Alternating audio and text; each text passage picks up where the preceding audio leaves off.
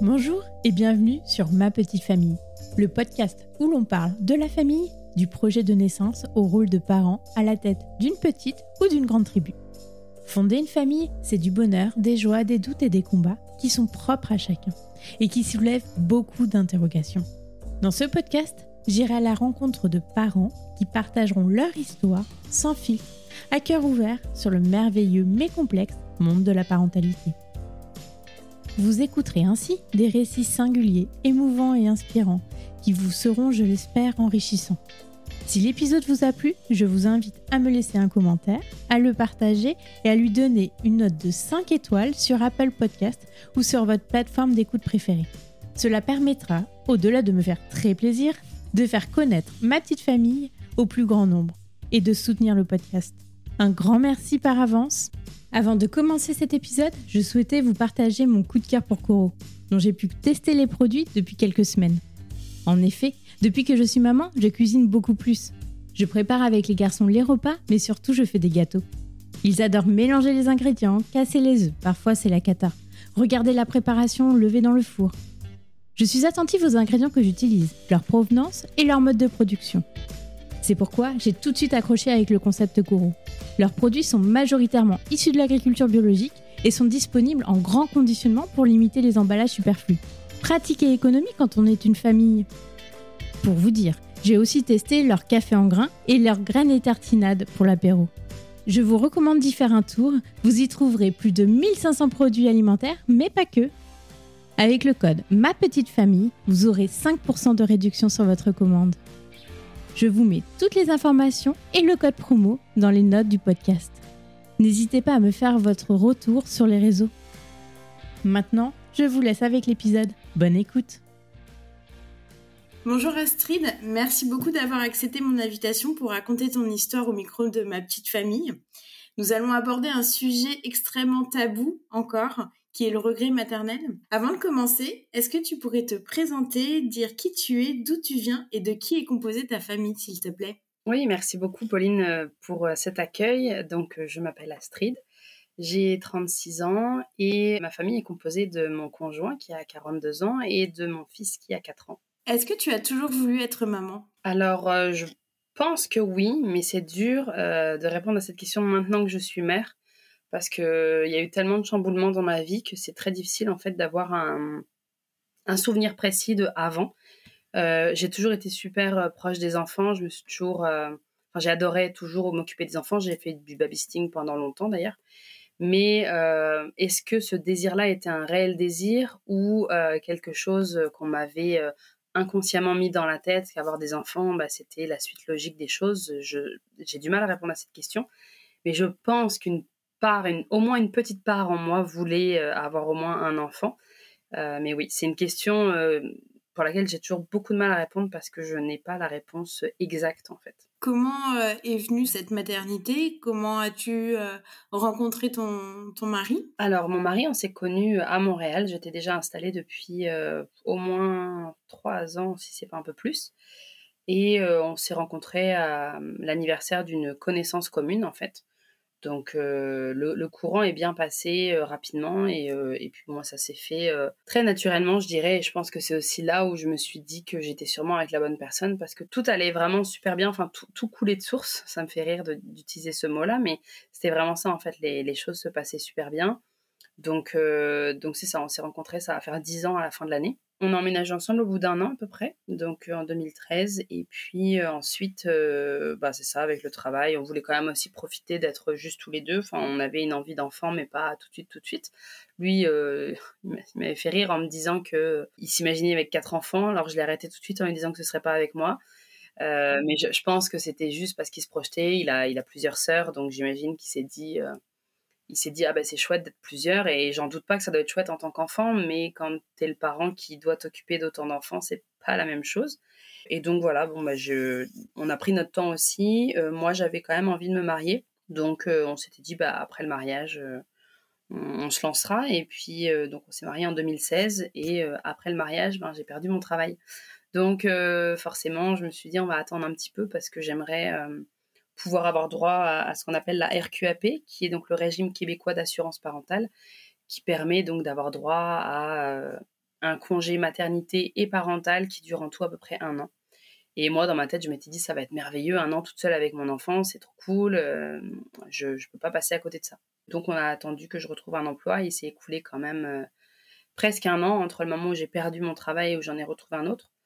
Et à ce moment-là, je me suis dit, bah, de toute façon, enfin oui, j'ai attendu quelques mois, enfin même pas quelques mois, quelques semaines. Et puis avec mon mari, on s'est dit, bah, de toute façon, enfin, ça va pas prendre du premier coup. Enfin, on le sait que c'est pas comme ça. Ben, ça a été comme ça. ça a été très rapide. donc, j'avoue que quand j'ai vu le test positif, déjà, je pense que j'en revenais juste pas parce que je m'attendais pas à ce que ce soit aussi rapide. Et aussi, euh, j'ai un peu stressé pour deux raisons. Déjà, parce que je me suis dit, ok, d'accord, là, on rigole plus, on se lance. Et en même temps, je me suis dit, euh, merde, euh, mon travail, va falloir que je leur ça, alors que ça fait même pas trois mois que j'ai été embauchée. Et j'ai annoncé ça juste avant Noël. Je me suis dit, c'est bien, avant le temps des fêtes, où tout le monde est joyeux, hâte de partir en vacances, ça va peut-être beaucoup mieux passer. Et en vrai, euh, enfin, j'aurais pu le dire à n'importe quel moment, ils étaient ravis pour moi. Et puis, la mentalité au Québec, je pense, n'est pas la même qu'en France, d'après ce que je peux entendre. Parce que déjà, ben, quelqu'un qui part en congé, généralement, c'est un an. Donc, on remplace quelqu'un pendant un an. C'est pas comme si euh, il fallait vite trouver quelqu'un qui allait rester que deux, trois mois. Puis après, la personne revient de son congé ou c'est un peu compliqué. Donc pour ça, déjà, je pense que bon, il y a une compréhension. Euh, la personne qui m'avait embauchée m'a dit, mais tu sais, Astrid, euh, on, se doute bien quand on embauche euh, des, et je pense même pas qu'il ait dit des jeunes femmes. Hein. Je pense que c'est juste des, personnes de, ta tranche d'âge qu'il y a des possibilités. Puis il y a des pères aussi qui prennent des congés parentaux après le congé maternité de leur femme. Donc donc forcément, enfin, je, le stress est vite retombé parce que je me suis dit, ok, je peux à nouveau respirer et ne pas trop stresser. Et donc, euh, donc voilà, le reste de ma grossesse s'est quand même super bien passé.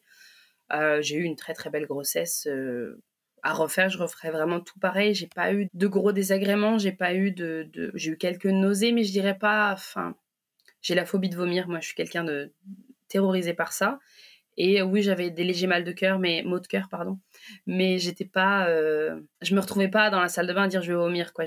J'étais juste un peu inconfortable, mais ça passait assez vite, puis ça a été euh, pendant le premier trimestre euh, quelques fois. Donc honnêtement, la grossesse que j'ai eue, c'est la grossesse que je souhaiterais à n'importe quelle femme, en fait, à n'importe quelle personne, euh, parce que je me dis, j'étais quand même en bonne forme physique, j'avais un, bon cardio, mais parce que j'étais sportive avant, donc ça a dû aider. Et voilà, donc franchement, je me suis dit, ah bah si c'est ça la grossesse, ça va, c'est cool, quoi. Euh, bien sûr, il y a, des moments où j'avais pas envie d'être enceinte parce que c'était fatigant, hein, on va pas se mentir, c'est fatigant surtout en fin, en dernier trimestre. Mais, euh, mais voilà, enfin, j'étais, j'étais quand même super en forme, donc, euh, donc ça allait. Et t'étais heureuse d'être enceinte? Ouais, enfin, je, je, pense vraiment que je, j'ai l'impression que je rayonnais, mais peut-être parce que je me sentais je lisais souvent récemment dans des témoignages ou dans des livres euh, des personnes dire euh, quand on est enceinte une espèce d'empouvoirment, de, de, côté, on, est, on se sent forte, on se sent, enfin on est en train quand même de créer la vie, ce qui est complètement incroyable quand on y pense. D'aller créer un être humain à l'intérieur de soi, c'est incroyable. Et donc à ce côté, je pense, ouais, très badass un peu. Et puis bon, faut dire ce qui est, c'est bien et c'est pas si bien que ça. C'est que tout de suite la femme enceinte, euh, tu vois, c'est ça, c'est on va limite se mettre à genoux devant elle, euh, toujours lui demander comment ça va, etc. Enfin, en tout cas, moi, c'est un peu comme ça que je l'ai vécu. Beaucoup de respect, de, de ok, est-ce que vous voulez vous asseoir dans le bus, dans le métro, peu importe. Et on le sait qu'une fois que l'enfant naît, euh, bah, il y a moins de focus sur la mère et beaucoup plus sur le bébé. Donc, donc ouais, il y avait tout ça, ce côté, je suis vue, mais pas dans le sens malsain du terme, mais j'existe, sachant que moi j'avais beaucoup de difficultés euh, avant à, me sentir euh, presque légitime d'exister parce que j'avais l'impression qu'on me laissait pas euh, ma place, enfin surtout dans mon enfance. Donc là, je je sais pas, j'avais l'impression qu'il y avait quelque chose qui me transcendait un peu et qui faisait que waouh, je, je suis là. Puis pas que je prends de la place encore une fois dans le mauvais sens du terme, mais on me voit. Et, oui, tu avais une confiance en toi plus voilà. forte. Exactement, c'est vraiment ça, la confiance qui remontait beaucoup. Et, euh, et puis du fait que j'étais quand même en forme, euh, ouais, je me sentais forte, en fait. Je me sentais, euh, je me sentais bien. Je me sentais bien. les quelques désagréments que j'ai pu avoir n'ont pas terni du tout ma. J'étais zen aussi. J'étais vraiment très zen, alors que pourtant je suis anxieuse de nature. Je, comme si j'étais pas moi en fait, comme si j'étais quelqu'un d'autre et que ça m'avait ouais, transformée et c'est un peu le cas finalement quand on y pense bien. Donc, donc ouais, je, j'étais, j'étais confiante. Et, et l'accouchement aussi a été. j'aurais pas rêvé mieux en fait. Je pense pas que j'aurais rêvé mieux. J'ai accouché comme j'avais imaginé. J'avais pris des cours d'hypnonaissance parce que je m'étais dit, bah, j'aimerais ça pouvoir accoucher sans assistance médicale, mais à l'hôpital, mais en, en me débrouillant en fait. Mais ça, je pense que si je me suis posé toutes ces questions, c'est parce que j'avais vu des témoignages et entendu des amis me dire bah moi j'ai choisi ça et à refaire je refais pareil et en échangeant avec elle je, comprenais pourquoi et je me suis dit bah en fait j'ai envie d'être maîtresse de mon accouchement et attention hein, quand je dis ça je ne juge aucunement les personnes qui choisissent d'accoucher euh, avec péridurale enfin en fait mon point c'est surtout de dire je pense qu'aujourd'hui, il est hyper important de faire un choix éclairé sur sa façon d'accoucher et de pas simplement se dire, et là encore, si la personne se dit juste, bah, c'est comme ça, ok, mais de se dire, voilà tout ce qui s'offre à moi. Voilà tout ce, que, tout ce que je peux choisir tant et aussi longtemps que mon enfant va bien et que je vais bien. Et je choisis en fonction de moi comment je me sens. Parce que c'est vrai que les naissances sont quand même pas mal médicalisées, j'imagine surtout en France. Au Québec, je pense que c'est un peu moins. Euh, les, maternités sont un peu plus à l'écoute de, des, patients, des patientes. Et, et je me dis, j'aurais pu en fait ne pas me poser de questions et me laisser porter. Et je pense pas que ça aurait été un problème. Mais je me dis aujourd'hui, ce que j'ai vécu, je l'ai choisi. J'ai eu la chance que ça se passe bien, parce que ça aurait pu pas bien se passer, et ça aurait pu, euh, enfin pas bien se passer. Il y aurait pu avoir des complications, et ça, c'est juste pas de chance, c'est la vie en fait, on peut pas euh, contrôler ça. Mais je savais que donc ça pouvait arriver, et j'étais en confiance, et je me suis dit si ça arrive, bah c'est comme ça. Mais je, je me voilais pas la face. C'est-à-dire j'étais pas juste à me dire ça va forcément très bien se passer, ça va se passer comme je veux. Non, j'avais conscience que ça pouvait foirer quelque part, mais bah, tout a bien été. Et donc, mon plan de naissance a été suivi quasiment à la lettre parce que moi-même, j'ai changé des trucs en cours de route. Et, euh, voilà, donc, euh, je peux vraiment pas dire que j'ai. Euh, je regrette quoi que ce soit à ce sujet, pas du tout, parce que à refaire, encore une fois, je referais tout pareil. J'étais tellement. et je pense que j'avais besoin de ça aussi. De me prouver à moi-même, encore une fois, par rapport à l'estime que j'ai de moi, à la confiance que j'ai en moi, de dire ben oui, je suis capable de le faire comme j'ai décidé de le faire. Et là encore, j'insiste sur le fait que quelqu'un qui va choisir la péridurale, n'est pas moins forte. Ça n'a rien à voir. C'est juste que moi, je parle vraiment de mon expérience par rapport à mon vécu. Euh, c'est comme si je voulais me prouver aussi quelque part que, ben encore une fois, j'existe. Et j'existe et je choisis de faire ça comme ça. Et j'en suis méga fière d'avoir réussi à le faire comme je l'avais projeté, mais aussi parce qu'il y a eu du bol que ça se passe bien en fait.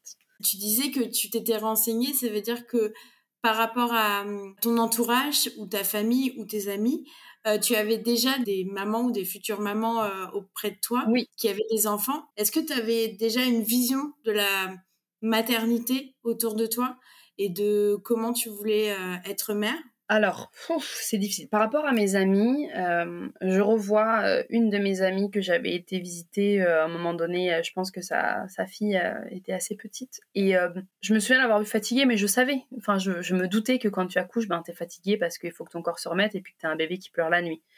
Mais je ne savais pas. Tu sais en voyant, tu as une idée, mais tant que tu ne le vis pas, tu ne sais pas à quel point c'est compliqué, et je pense que tu es bien placé pour le savoir.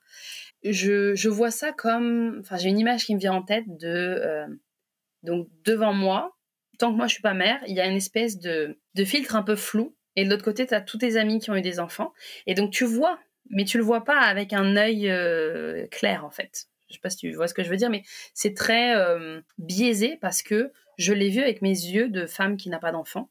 Et euh, mon ami me dit oui, je suis crevée, mais tu l'entends, mais tu l'entends pas comme si tu l'avais déjà vécu. Maintenant, une femme qui me dit je suis épuisée, je ne dors pas la nuit, je suis capable de lui dire je comprends, je, comprends complètement ce que tu veux dire puisque je, je suis passée par là, je sais ce que c'est, et je dis pas que quelqu'un qui l'a jamais vécu peut pas être un bon soutien, pas du tout. Mais euh, tant qu'on ne l'a pas vécu, on peut pas euh, avoir la moindre idée en fait de ce que c'est que la fatigue, euh, si on choisit d'allaiter, les crevasses, etc. Enfin tout, ce qui peut se passer à ce sujet. Et donc oui, j'avais cette j'avais ces quelques amis là, j'en avais pas beaucoup autour de moi à Montréal en tout cas qui étaient passés par là. Et une de mes amies voulait accoucher en maison de naissance, enfin il me semble, et ça s'est pas fait. je sais plus si c'est parce qu'il y avait des des conditions qu'elle ne respectait pas, je me souviens plus exactement, mais en tout cas c'est elle qui m'avait parlé des cours d'hypnonaissance et, euh, et honnêtement, enfin J'aurais jamais pensé du tout à, faire ça si elle m'en avait pas vanté les mérites en disant qu'elle regrettait pas du tout d'être passée par là. Et euh, mon mari, lui, quand j'en ai parlé, il m'a dit c'est quoi ce truc de hippie quoi? Enfin, ça le, ça l'inspirait pas du tout. Et euh, sachant que les cours d'hypnonaissance, il faut que tu sois avec ton ou ta conjointe. Mais je lui ai dit regarde, c'est moi qui accouche, donc tu vas m'accompagner et puis tu, tu vas suivre. Et heureusement, et je pense qu'aujourd'hui, même s'il a peut-être du mal à l'avouer, le jour de l'accouchement, il n'était pas juste spectateur. Il était vraiment acteur. Il savait exactement parce qu'il avait eu les cours parce que je me dis pourquoi juste les mères devraient savoir comment le corps d'une femme fonctionne et comment tu donnes la vie, alors que euh, les pères, en fait, ben, euh, à la base, ils l'ont choisi aussi d'avoir l'enfant, en tout cas la plupart du temps. Donc ils devraient autant savoir comment se déroule un accouchement. C'est pas parce que c'est pas eux qui sortent le bébé qu'ils devraient euh, juste se tourner les pouces et attendre que ça se passe. Donc moi j'ai été ravie parce qu'il a vraiment, sans lui, je je sais pas si j'aurais j'aurais tenu autant en fait. Je je peux pas le dire, mais mais oui, heureusement qu'il était là. Et ça consiste en quoi les cours euh, d'hypnonaissance? Alors c'est beaucoup de choses euh, qui te parlent déjà de la, de la morphologie de, de, la femme, du corps, etc. Et c'est le but en fait principalement, c'est donc de t'apprendre à te centrer sur quelque chose. On parle d'auto-hypnose. Moi, je me suis jamais auto-hypnotisée. Euh, j'entends plus rien autour de moi, non. Mais par contre, j'étais assez en mesure de me mettre dans une bulle qui fait que je me concentre complètement sur mon corps et mes sensations et ça va aussi beaucoup avec plein de, phrases positives. Je suis capable, je vais donner la vie, je suis forte. Enfin, ça peut paraître très bête quand on y pense, mais on nous raconte tellement depuis tout le temps euh, des histoires d'accouchement cauchemardesques que je me dis, à un moment donné, bah, à force d'entendre ça, forcément qu'on va se dire, oh là là, j'ai peur d'accoucher. Alors qu'en vrai, oui, c'est sport, c'est un marathon, c'est vraiment, c'est intense. Mais c'est aussi le choix des mots. Euh, alors encore une fois, il y en a peut-être qui vont trouver ça débile, mais au lieu de dire douleur, on parle de vague. Tout est une question de perception pour apprendre à ton cerveau à voir ça sous un autre angle. Et euh, donc euh, les cours, bon, c'était vraiment voilà, il y, avait un livre qui vient avec qui s'appelle, bah, je pense simplement Hypnonaissance de Marie Mongan. Et alors je saurais plus te dire exactement de, quoi on parlait pendant les cours. Je pense qu'on faisait quelques petits exercices. C'était assez assez varié, ça durait trois heures et on avait en tout cinq cours, donc c'était cinq dimanches d'affilée. Donc c'était quand même très complet. C'était énorme et, euh, et euh, c'était hyper complet. On, voilà, enfin, on parlait de, de, la respiration, du souffle. C'est un peu comme des cours de préparation à l'accouchement, mais version beaucoup plus physiologique et euh, beaucoup plus, je sais pas comment dire ça. Sachant que je n'ai moi jamais suivi de cours de préparation à la naissance, donc je reprends par rapport à ce que j'ai entendu et ce qu'on m'a dit, mais c'est pas juste technique en fait. C'est aussi très ok. Voilà, voilà comment t'aider à vivre ça le mieux possible, etc. Donc, euh, euh, les contractions, non, c'est les contractions qu'on appelait des vagues et la douleur, on parlait d'intensité, je pense, tu vois. Enfin, c'est vraiment, euh, ça veut dire la même chose, sauf qu'on n'utilise pas des mots qui pourraient faire peur. Parce que oui, je vais pas mentir, bien sûr, tu le sens passer et qu'il y a des moments où j'étais là, j'ai mal. Mais je me refocusais en fait et tout de suite, ça me permettait d'appréhender ça d'une toute autre façon. Et honnêtement, au début, j'étais sceptique en fait. Je me suis dit, bah, Enfin, je vois pas comment euh, ton corps, enfin, je veux dire que tu fasses ces cours-là ou pas, ton corps, il va vivre les choses pareilles. Mais il y a beaucoup de mental, en fait. Énormément de mental quand tu accouches. Et euh, encore une fois, bah, les personnes qui choisissent d'accoucher autrement que bah, physiologiquement. On va dire sans assistance médicale, parce qu'un accouchement, ça reste quand même physiologique dans le sens où tu expulses un enfant de ton corps. C'est très bien. Tant, que la personne qui, parle de son accouchement dit, bah, moi, j'en garde un très beau souvenir, bah, c'est merveilleux, en fait. Chaque, chacune va le vivre. Euh, comme elle le souhaite idéalement, et, c'est ça qui compte. Mais moi, je me dis, je suis ravie, vraiment très heureuse d'avoir eu des personnes autour de moi qui m'ont dit, bah, regarde, il y a d'autres alternatives, regarde, puis si ça t'intéresse, ben, tu peux contacter un tel. Pour un premier bébé, c'est vrai que parfois, euh, on n'a pas l'entourage qui peut euh, ouvrir euh, d'autres possibilités. Exactement, c'est ça. Donc là, moi, ça m'a beaucoup, beaucoup aidé en fait. Tout à l'heure, tu, tu, parlais aussi de ton enfance ton enfance a forgé la femme que tu es euh, aujourd'hui. Tu crois que ça a eu aussi un impact sur euh, bah, cette grossesse, euh, la maternité? Alors je pense que oui, oui, oui, clairement ça a eu un impact. Pour la grossesse, je sais pas. Alors je reprends ce que je dis tout à l'heure en parlant de confiance en soi, etc. Puis de se sentir forte et de se sentir exister. oui, parce que plus jeune, j'avais, je pense, enfin je me je me sentais pas considérée en fait comme une personne à part entière avec euh, mes goûts mes avis euh, qui je suis en fait et donc euh, j'imagine que ça a joué en effet Et mais ça a joué aussi de façon plus violente une fois que je suis devenue mère parce que justement ça m'a ça m'a replongé dans ma propre enfance et surtout ça m'a fait réaliser à quel point j'avais de la colère en moi. Alors je le savais déjà, mais en ayant une enfance, ça m'a confronté. En fait, L'exemple que, je redonne à chaque fois qu'on me pose la question, c'est euh, quand mon fils euh, fait une colère, et euh, on a tous eu des enfants qui font des colères.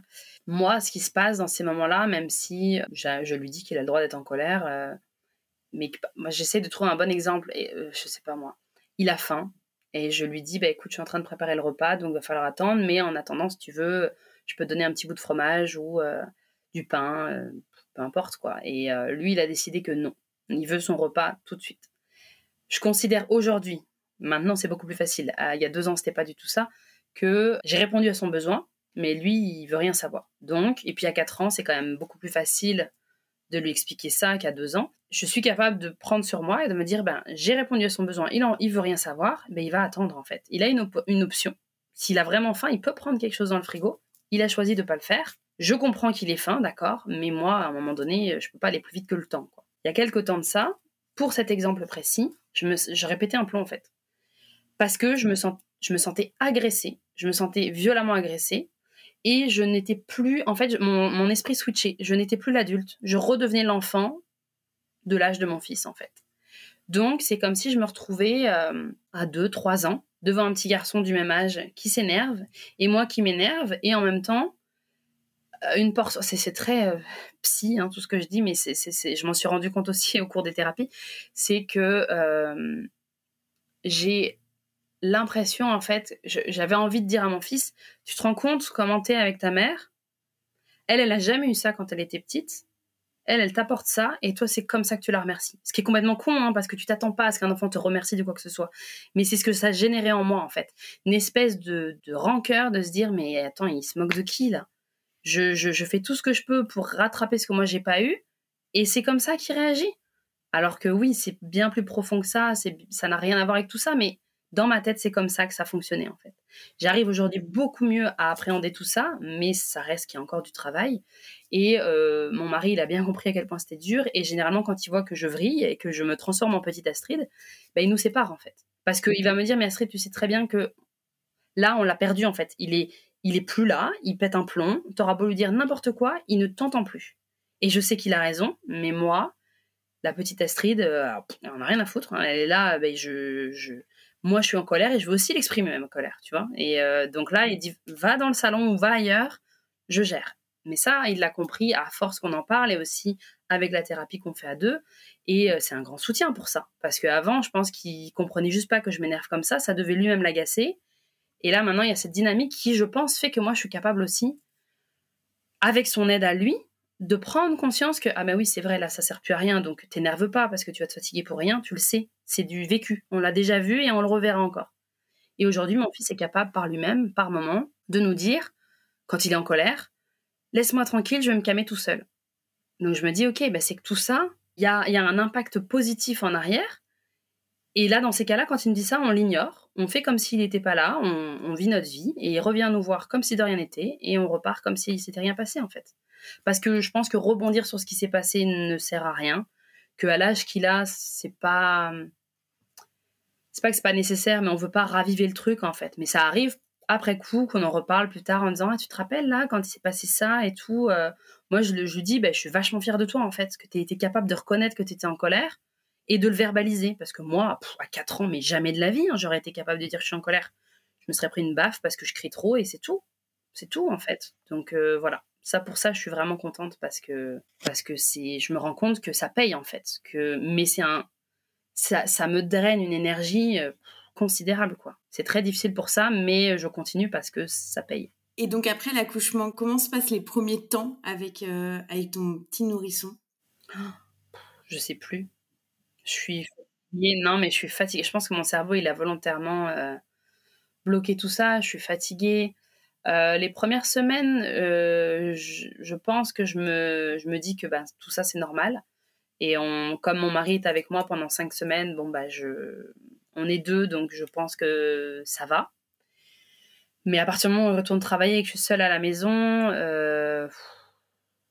je me sens seule dans tous les sens du terme. Puis mon fils pleure beaucoup. J'arrive plus trop à me souvenir au niveau des siestes comment ça se passait, s'il dormait sur moi. J'ai des photos où il est sur moi, alors je sais plus du tout. Mais ça fait comme un blackout de, ces, de cette ouais, mais je pense que c'est pour me préserver parce que j'ai tellement accumulé de trucs durs que je pense que mon cerveau volontairement a dit ok, on oublie. Tu te rappelles que t'en as chié, mais on, va, on va juste oublier des moments précis. Et en fait, à partir de deux mois et demi, quelque chose comme ça, on se rend compte qu'il y a quelque chose qui cloche au niveau de son poids, que sa courbe se casse, que ça va pas, quoi. Enfin, qu'il y a un truc qui cloche, puis il pleure beaucoup, il arque énormément sa tête. Alors, euh, j'avais fait des recherches et j'avais entendu parler de reflux gastro-œsophagien euh, interne. Et je me suis dit, bah oui, il vomit pas, rien, puis il a l'air de souffrir, il a l'air d'avoir mal. Mais on savait pas, en fait. Puis, la pédiatre, on la voyait une fois par mois, donc c'était pas c'est très flou en fait cette période-là et et en fait à un moment donné bon bah la pédiatre au rendez-vous des trois mois je crois nous dit bah là il y a un oui y a un problème il y a quelque chose qui cloche il va falloir l'hospitaliser pour faire des tests et tout. Et là je me, mon monde s'écroule quoi. Je me dis mais j'ai fait quoi? J'ai fait quoi pour qu'il se passe ça? Tout de suite je me suis dit c'est moi en fait. J'ai merdé quelque part. Il y a quelque chose qui s'est passé. C'est notre fils qui trinque et en fait, bon, bah, après euh, plusieurs tests, euh, toutes sortes de tests, prise de sang, etc., on se rend compte que c'est euh, très probablement une intolérance à la protéine de lait de vache. Donc, je suis rassurée d'une certaine façon, parce que je me dis, bon, ben, c'est que ça, ça aurait pu être pire que ça. Et pour tout dire, tu vois, à trois mois et quelques, il, faisait 5 kg 5, un truc comme ça.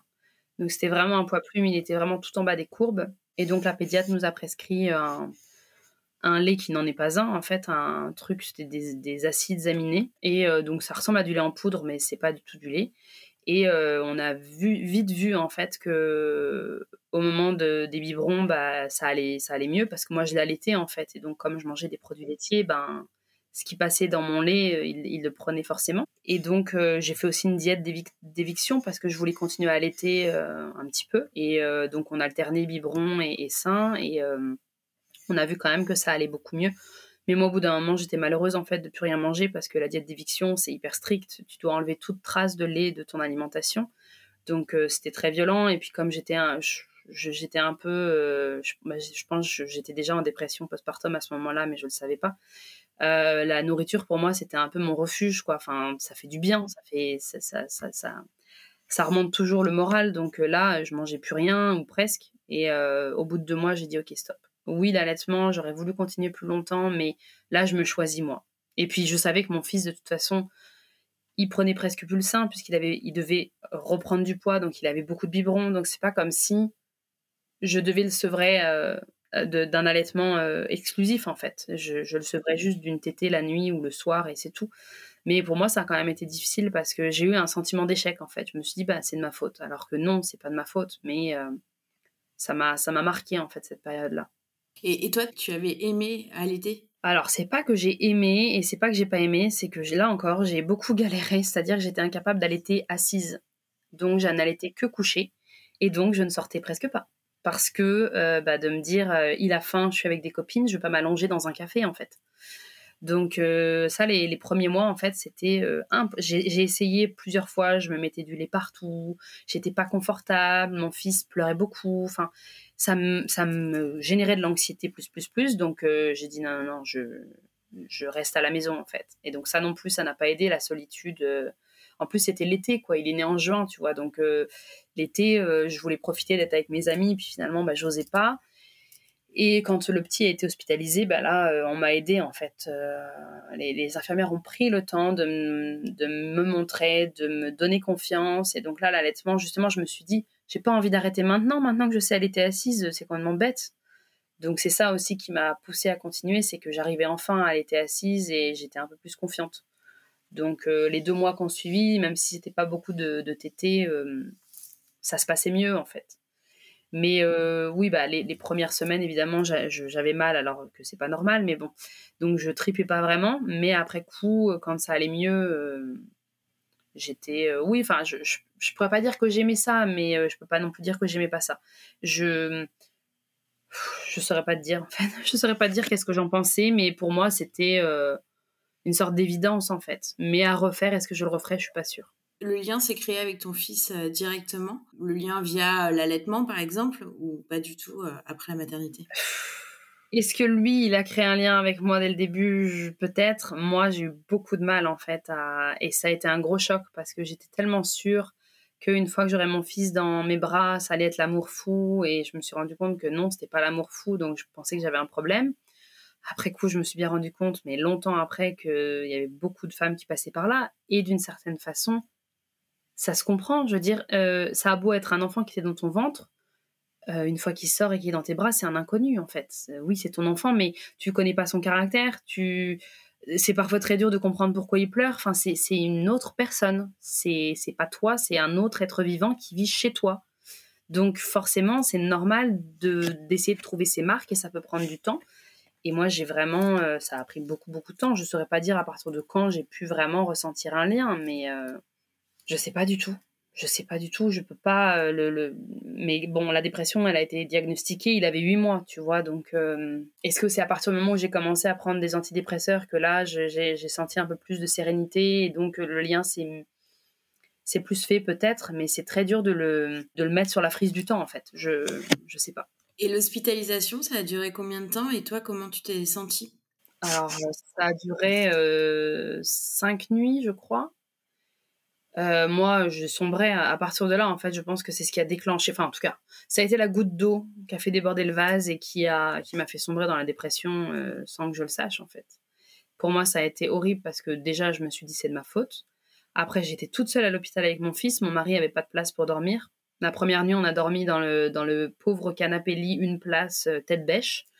Et en fait, c'était très inconfortable. Et moi, j'avais besoin de dormir parce que toutes les trois heures, je devais réveiller mon fils, lui donner le sein et lui donner un complément de, lait en fait. Enfin, à l'époque où on était encore dans les tests, on savait pas que c'était une intolérance. Donc en plus de ça, on lui donnait du lait qui le rendait malade et on ne savait pas que c'était ça. Et quand j'y repense, je... c'est horrible. J'ai des vidéos de lui en train de, de ben, mon mari là dans les bras, en train de lui donner un biberon et il hurle et je vois ça, j'ai envie de pleurer en fait parce que je me dis maintenant je sais ce que c'est. Mais à l'époque on ne savait pas il était pas bien. Et moi je me disais mais qu'est-ce que j'ai fait? Enfin voilà je me, je me, je me flagellais énormément. Je, je pensais que j'avais j'avais merdé quelque part. Et donc les journées seules à la maternité enfin pas à la maternité un petit lapsus à l'hôpital euh, en plus c'était l'hôpital pour enfants à Montréal. Donc il y a un gros hôpital. On était un étage où il y avait d'autres enfants malades et parfois plus malades que mon fils. Et mon fils je considère pas qu'il était malade. Il avait juste une intolérance. Mais enfin c'était lourd, quoi. Enfin, c'était très très lourd. Puis j'ai jamais aimé les hôpitaux, donc euh, de voir un tout petit bout de chou de, trois mois euh, comme ça dans un énorme lit d'hôpital euh, avec des barreaux et tout, des, enfin, non, ça m'a, ça m'a vraiment traumatisé, quoi. Je, je, pense, je déteste encore plus les hôpitaux depuis ce jour-là, quoi. C'était vraiment très très dur. Donc après, le diagnostic tombe et vous pouvez rentrer chez vous. Ouais. Comment ça se passe? Bah, Ça va mieux avec les biberons. Déjà, comme je disais tout à l'heure, c'est, c'est très on voit quand même une différence assez flagrante. Il pleure moins, euh, il a moins la tête en arrière, euh, il, reprend du poids euh, doucement mais sûrement. Et oui, ça se passe mieux. Et puis, je ne saurais plus trop dire les, semaines qu'on suivit, mais en tout cas, bon, je me sentais toujours un peu, un peu au fond du seau après cette, cette expérience-là à l'hôpital qui était éprouvante. Et tu en avais parlé? Oui, mais en fait, c'est ça, j'arrive plus trop à savoir quand j'ai commencé à consulter une pas une psy hein, mais une euh, une euh, sorte d'assistante sociale qui était venue parce que j'avais j'avais exprimé à un moment donné euh, un peu mes mes ouais mes, mes inquiétudes enfin je sais pas trop comment je pense qu'ils avaient bien vu que j'étais pas j'étais pas bien quoi. Mais ah, je, je trouve ça curieux qu'ils aient pas plus creusé pour voir que je faisais une dépression en fait parce que j'étais quand même pas bien du tout et euh, donc j'avais cet échange-là, elle venait régulièrement, cette femme-là, et donc ça faisait office de thérapie en quelque sorte. Enfin, donc euh, j'avais au moins cette personne, c'était mon, fil rouge à l'époque, elle, euh, je savais qu'elle allait venir, donc le fait de pouvoir lui parler assez ouvertement m'a fait du bien en fait. Donc ça c'était quand même, je pense, le, sa présence m'aidait à avoir la tête hors de l'eau. Et puis elle était extérieure à ta famille et les membres de ta famille, de ton entourage, même ton mari, tu leur as pas évoquer euh, ton ressenti ou ton état d'âme euh, à ce moment-là? Mais j'avais euh, des amis que j'avais rencontrés quand j'étais enceinte. On avait un groupe d'aquaforme en fait. Enfin, je m'étais inscrite à des cours d'aquaforme. Et on avait gardé contact. Et on est cinq, six copines. Et on a un, groupe Messenger. Et donc, on se parle régulièrement et encore maintenant de l'évolution de nos enfants. Mon fils est le plus vieux de, de la bande. Et euh, donc, ça, tu vois, ça s'écoule de juin à novembre 2018 à peu près, les enfants. Euh, et, donc, à elle, il me semble que j'en avais parlé, mais quel mot j'ai utilisé, je ne sais plus en fait. C'est Est-ce que j'osais pas euh, je, je, ne sais plus. Honnêtement, est-ce que tu te sentais en décalage par rapport aux autres mamans qui, elles, te disaient que c'était merveilleux et tout, et puis toi? Alors, euh, mes amis me disaient pas tant que c'était merveilleux. J'ai pas souvenir qu'elles disaient c'est merveilleux. Par contre, on parlait toutes, ouais, de, on arrivait à facilement lâcher, euh, enfin, vider notre sac et, exprimer qu'est-ce qui allait pas, ou, parfois dire ah ben là, c'est cool, il s'est passé ça ou quoi mais j'ai pas souvenir qu'elle elle soit là à dire ah la maternité c'est merveilleux etc on parlait plus de comment on vivait ça au jour le jour en fait un peu comme si on tenait un journal intime de de notre vécu. Et je pense que ce serait très drôle d'imprimer euh, toutes nos discussions parce qu'on a commencé à se parler euh, tout ensemble. Euh, je sais pas à partir de quand. Après, on se parlait chacune de notre côté, mais, mais je pense que nos enfants avaient. Enfin, mon fils devait avoir 6-7 mois quand on a commencé vraiment à, faire ce groupe-là. Donc, donc, ça fait très longtemps. Et donc, par la suite, comment tu as été suivie Comment tu as été épaulée pour surmonter tes ressentis?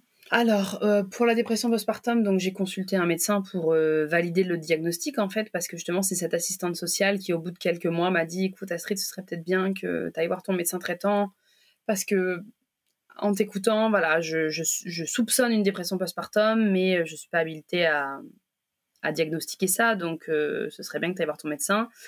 Le médecin m'a posé des questions diverses et variées, et puis après il m'a dit en effet, euh, vous êtes à la limite de prendre des médicaments, qu'est-ce que vous, qu'est-ce que vous voulez faire? Et je lui ai dit, euh, moi je sors pas de ce cabinet sans solution en fait.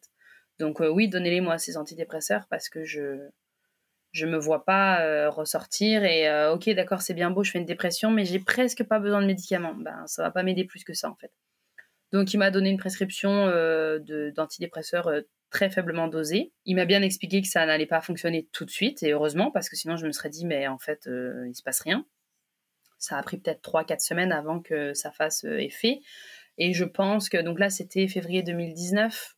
Je pense que là, ça allait un petit peu mieux. Enfin, je, je me suis toujours sentie un peu comme un robot, tu vois, qui effectue des tâches, et, euh, mais j'étais moins à me morfondre, je pense.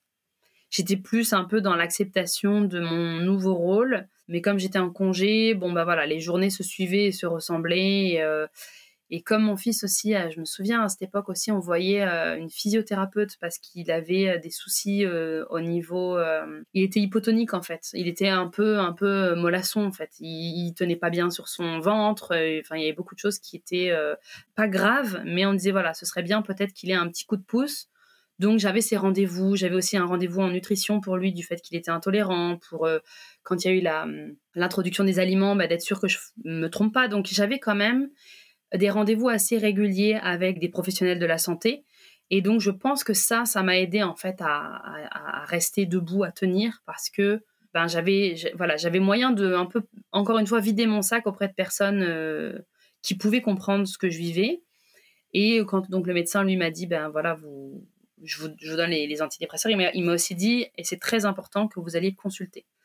Parce que les antidépresseurs, c'est une béquille. Bah, il ne m'a pas dit ça, mais ma psy me l'a dit plus tard. Elle m'a dit c'est sûr que les antidépresseurs, dans, dans l'idéal, tu prends pas ça toute ta vie. Enfin, je sais qu'il y a des personnes pour qui c'est le cas, mais c'est autre chose. Mais quand tu fais une dépression postpartum, le but c'est que tu ailles mieux. Et si tu fais juste prendre des médicaments mais que tu parles pas à côté, eh ben le jour où tu arrêtes les médicaments, euh, ça va pas comme par magie être parti avec les médicaments. Donc euh, j'ai tardé avant de, de, commencer à chercher. Je pense que j'avais j'avais envie de, de, consulter, mais j'appréhendais un peu de devoir euh, raconter toute ma vie. je me suis dit, ça va prendre des semaines, ça va me coûter de l'argent. Enfin bref, il y avait plein de trucs qui n'étaient pas des raisons très valables hein, quand j'y pense, mais que je peux comprendre maintenant, cette inquiétude-là j'ai trouvé une psychothérapeute qui était euh, dans ma rue, en fait, à quelques mètres de chez moi. Euh, donc j'ai commencé à consulter en août 2019 et que je consulte toujours aujourd'hui. Bon, là avec les vacances, il y a une petite pause, mais euh, pour moi c'est là aujourd'hui avec trois ans de recul, je sais que sans elle, bah en fait je sais pas où je serais aujourd'hui quoi. Parce que oui la dépression elle s'est estompée, mais après il y a plein d'autres choses qui sont qui sont venues avec la reprise du travail, euh, j'étais très contente de retourner travailler après 15 euh, mois euh, sans travailler. Je me suis dit, je vais retrouver un peu un semblant de vie entre guillemets normal. Mais je me suis vite rendu compte que bah, le soir, tu rentres du travail, tu vas chercher le petit à la garderie, puis il faut faire le repas, puis il a faim. Puis quand il a 18 mois, même pas, ben, il a faim, c'est pas la même chose que quand il a 4 ans. Donc beaucoup de stress, j'étais tout le temps, tout le temps, tout le temps sur les nerfs, en fait, tout le temps en, apnée à, à être à être pas bien en fait, à me sentir agressée de toutes parts et à me dire mais à quel moment en fait je vais me retrouver moi en tant que femme? Jamais, jamais. T'étais en mode robot quoi. Ouais, c'est ça. Et puis on a eu une petite coupure à un moment donné, on est parti dans un tout inclus dans le temps de Noël avec ma belle famille, enfin avec ma belle-mère et mon beau-père, mon fils et mon mari, tous les cinq. Donc ça, ça fait beaucoup de bien parce que là il y avait quelqu'un pour prendre le relais pour la première fois depuis sa naissance. Ben, ils étaient venus aussi quelques temps après sa naissance, mais c'était pas la même chose qu'à 18 mois. Donc ça a fait vraiment du bien. Euh, ma belle-mère qui me disait pas sur la plage avec euh, avec ton mari, puis nous on garde le petit euh, pendant sa sieste. Ok, faut pas me le dire deux fois, j'y vais. Non mais c'est vrai qu'il faut dire que en fait tu n'as pas de famille. Je n'ai pas de famille à Montréal. J'ai des amis, mais c'est pas la même chose. J'ai aucun relais. je t'ai souvent dit bah, le week-end, essaye de t'arranger pour faire garder ton fils et tout, ou pour partir en week-end en amoureux. Le premier week-end en amoureux qu'on a fait, c'était en août de cette année. Donc euh, voilà, euh, c'est vraiment. Euh, après, c'est un choix qu'on a fait, hein, bien sûr, mais ça reste que, c'est quand même très difficile. Et donc, donc voilà, après, ces vacances qu'on a passées pendant une semaine à ne pas penser à la nourriture, ne pas penser au ménage, ne pas penser à rien et juste profiter de la mer et de la piscine, ben, le retour a piqué un petit peu, évidemment, puis surtout en plein hiver. Passer du soleil et des 30 degrés à moins 20 en janvier, c'était pas très drôle. Et, euh, et puis bah, ça, donc c'était janvier 2020. Et là, je commençais doucement à retrouver un petit peu un rythme de croisière. J'étais repassée à quatre jours par semaine. J'avais une journée pour moi où je faisais des choses que pour moi. Donc je me disais, ah, c'est cool. Deux mois après, qu'est-ce qui se passe? Tout le monde le sait. Pandémie mondiale. Donc je perds mon emploi parce que je travaillais dans le divertissement. Et là, retour en congé maternité forcé, hein, c'est comme ça que je l'appelle. Et là, l'envie de mourir, hein. clairement, euh, l'envie de me jeter par la fenêtre. Euh, je me suis dit non, non, c'est pas vrai, ma vie, ça va pas être ça. Je refuse en fait, je refuse. Heureusement, donc j'avais ma psy à ce moment-là qui, euh, qui m'aidait à garder la tête hors de l'eau, encore une fois. Mais c'est là en fait où vraiment le, regret, euh, c'est vraiment, vraiment, vraiment. Euh, c'est le regret du rôle de mère. Hein. Je ne l'ai pas dit dès le début, mais c'est ça. Hein. C'est pas regretter mon fils parce que mon fils, lui, il a rien demandé déjà. C'est pas lui le sujet du, problème, et je mets des guillemets au mot problème. C'est vraiment regretter ce rôle, ce que ça implique d'être mère, euh, parce que je regrette pas d'être la mère de mon fils, je regrette d'être mère tout court, de, de, de, devoir en fait constamment penser, euh, d'avoir cette charge mentale qui est multipliée à l'arrivée d'un enfant et euh, d'être tout le temps inquiète, de, et puis aussi de, de, de plus savoir comment jongler entre ma vie sentimentale, enfin de couple, ma vie de famille, ma vie en tant que femme indépendante et ma vie pro. Enfin, c'est extrêmement compliqué et je pense que toute euh, mère s'est déjà posé ces questions-là, de dire comment je fais maintenant pour jongler avec tout ça, c'est compliqué. Ça ne veut pas dire que tu n'aimes pas ton enfant, ça n'a rien à voir avec l'amour qu'on peut lui porter. Mais c'est vraiment, voilà, ça a été un, moment absolument abominable de ma vie, je pense, un des pires moments de ma vie, ce premier confinement euh, qui a duré bah, un peu comme en France, hein, trois mois. Et, euh, c'est là où c'est la première fois que j'ai parlé du mot regret à mon mari, en lui disant, je sais même plus en comment je lui ai dit ça, mais euh, je me rappelle que j'étais en colère à ce moment-là pour je ne sais plus quelle raison et je pleurais et je vais balancer ça comme ça. Donc je pense qu'il a rien compris. Il s'est dit wow, qu'est-ce qui se passe? Et voilà, mais j'avais déjà entendu parler de, de ce terme-là, regretter d'être mère, en juin 2019 dans une story de Fiona Schmidt qui avait parlé de ça. Et me demande pas pourquoi, je ne sais pas. J'ai fait une capture d'écran de cette story avec le nom du livre d'Orna Donat qui était sorti mais pas encore traduit en français à l'époque. Et euh, j'ai gardé cette story euh, sous le coude. Et à un moment donné, je suis retombée dessus et je me suis dit, oh là là. Enfin, ça m'a, ça m'a frappé. Et euh, j'ai emprunté le livre qui n'était pas encore disponible en, français. Et euh, je me suis rendu compte rapidement qu'en fait, j'allais avoir besoin de le lire en français parce que mon cerveau divaguait tellement que même si je comprends très bien l'anglais, lire un sujet aussi intense que ça en anglais, j'étais pas complètement euh, concentrée en fait. J'avais du mal. Je relisais beaucoup les mêmes passages et puis je me suis dit, bon, on va attendre qu'il sorte en français. Et en effet, en le lisant en français, là, ça a été la révélation.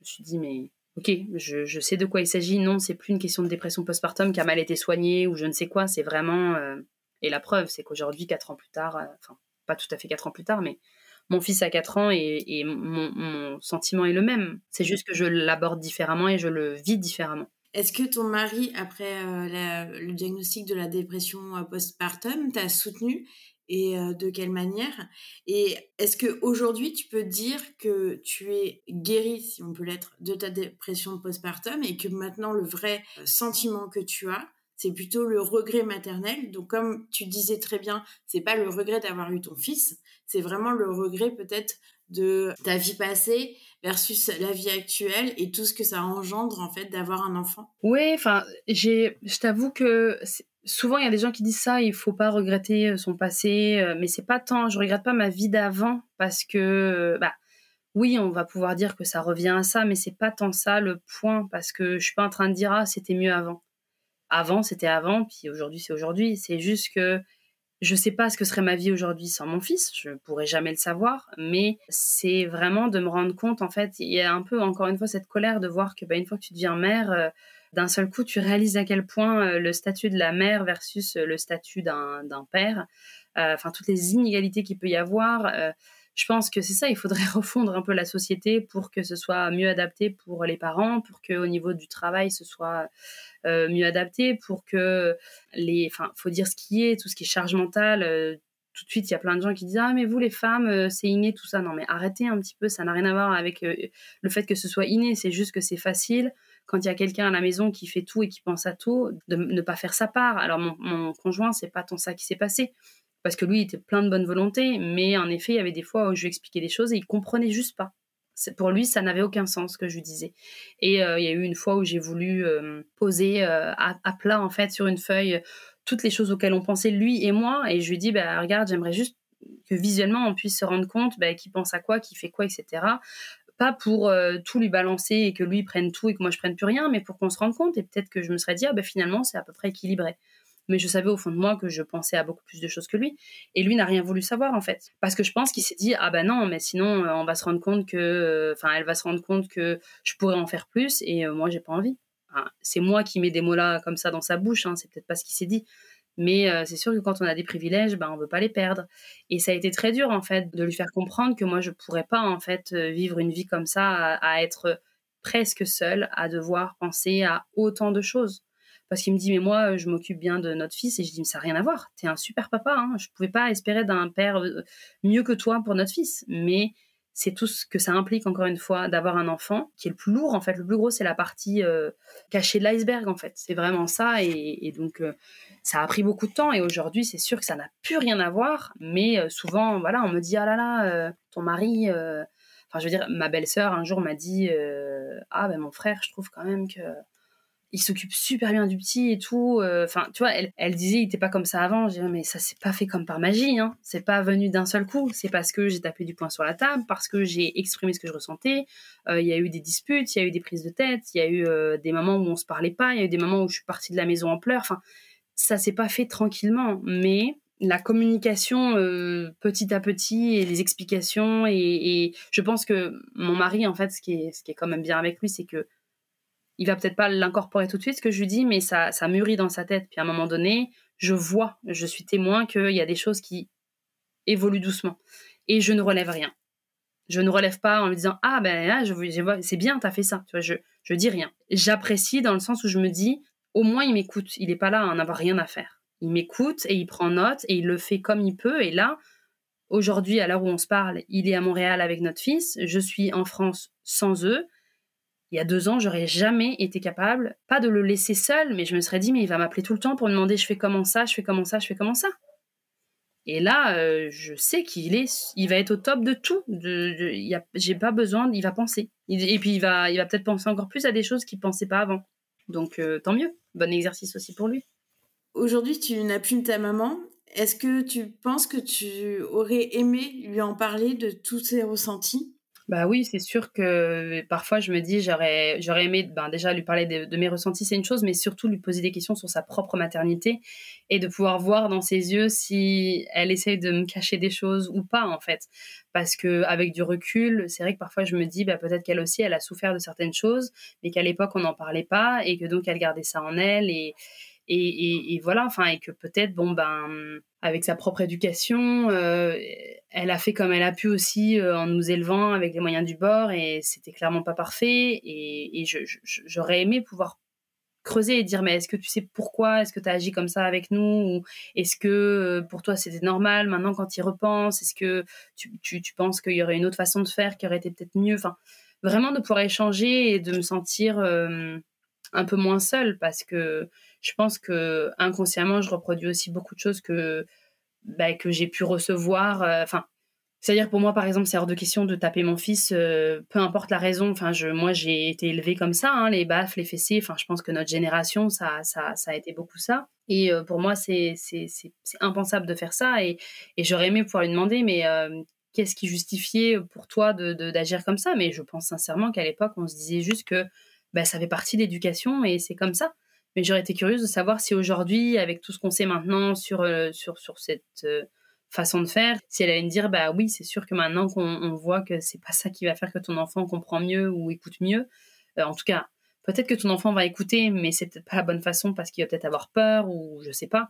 Et, euh, et ça, c'est vrai que oui, parfois je me dis, ben peut-être que ça aurait accéléré euh, plein de choses dans, dans, mes réflexions, etc. Mais bon, je, je voilà, je sais qu'on peut pas retourner dans le passé et que et que je peux pas, j'aurai jamais ces réponses-là, mais, mais bon, j'ai fait, fait le deuil de ces, euh, de, de, ces réponses que je n'aurai jamais en fait. Aujourd'hui, euh, ton fils, il va à l'école? Pas encore, parce qu'au Québec, c'est à 5 ans, ouais. C'est à 5 ans l'école.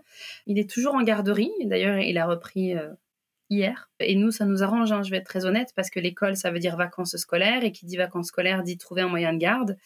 Euh, là, la garderie, elle est ouverte toute l'année, sauf les jours fériés. Donc, euh, été comme hiver, comme euh, même dans le temps de Noël, sauf le jour de Noël.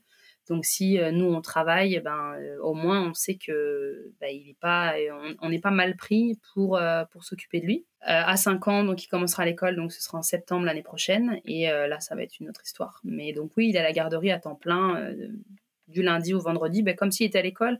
Là, à l'heure actuelle, c'est comme s'il était en moyenne section, en fait, de maternelle. Là, à l'heure où on enregistre, tu vas sortir dans quelques jours euh, ton livre.